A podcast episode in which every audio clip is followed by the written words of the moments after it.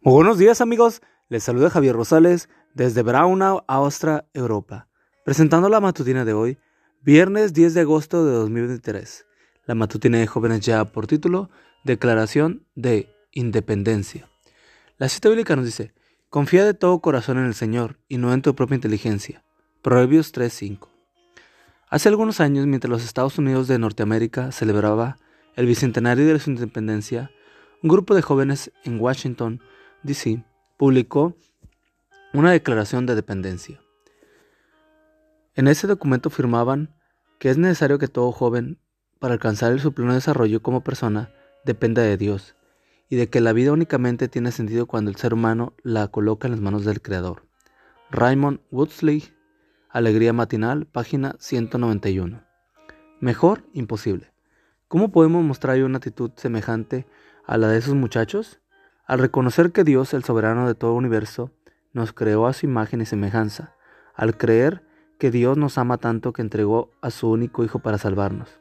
Alguien podría decir que entregar su vida a Dios está renunciando a su libertad, pero pregunto, de las cosas que la verdad valen la pena en esta vida, ¿cuáles pierden un joven que elige vivir dependiendo de Dios? Por otra parte, ¿qué gana un joven que prefiere usar su cuerpo, su tiempo y sus recursos, por ejemplo, consumiendo drogas o en relaciones sexuales fuera del matrimonio? De las cosas que verdaderamente valen la pena en esta vida, no obtiene absolutamente nada.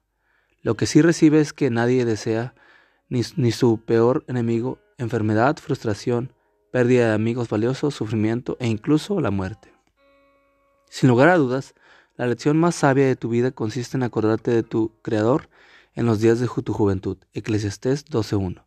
Esta es la única clase de dependencia que vale la pena, porque aunque no sabes qué te reserva el futuro, sí sabes en manos de quién está tu futuro. ¿Qué tal entonces si a partir de este momento entregas tu vida a, Dios? Tu vida, tus sueños, tus proyectos personales, tus problemas, tus dudas, y le permites que dirija según sus divinos propósitos. La cita que sigue da una excelente razón para esto. Dios nos guía jamás, Dios no guía jamás a sus hijos de otro modo que él, que ellos mismos que escogerían, si pudieran ver el fin desde el principio. El Ministerio de Curación, página 380. Señor, ayúdame a confiar en ti de todo corazón y no depender en mi propia inteligencia.